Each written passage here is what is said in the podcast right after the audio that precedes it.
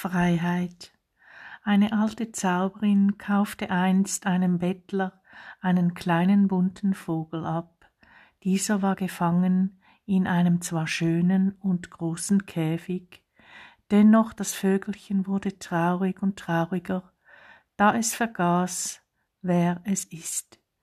In seinen Träumen erlebte er wieder und wieder die wunderbaren Zeiten der Vergangenheit, seine leidenschaftlichen, tollkühnen Flugwettbewerbe mit seinen Freunden, bei denen er so manches Mal gewonnen hatte, das Picken von wunderbaren Samen und den süßen Nektarsaft von den farbigen und wohlriechenden Blüten, und auch die Erinnerung an seine Geliebte, die, die sich neben ihm vertrauensvoll aufblusterte, sobald die Nacht hereinbrach. Der kleine Vogel war so in seine Träume versunken, dass er den bunten Markt, die die Zauberin mit ihm besuchte, nicht wahrnahm, weder die Leckereien noch das Rufen seiner gefiederten Freunden, Freunde konnten ihn berühren.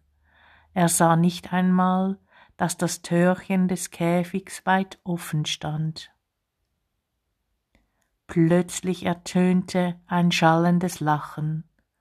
Woher es kam, wusste keiner zu sagen. Es brauste laut über das Land und der Boden erzitterte. Vor lauter Schreck und Erstaunen ließ die Zauberin den Käfig fallen. Das Vögelchen wurde dabei aus dem offenen Türchen in den freien Himmel katapultiert. Voll Verwunderung breitete der Vogel seine Flügel aus, und dabei erinnerte er sich plötzlich wieder daran, wer er war.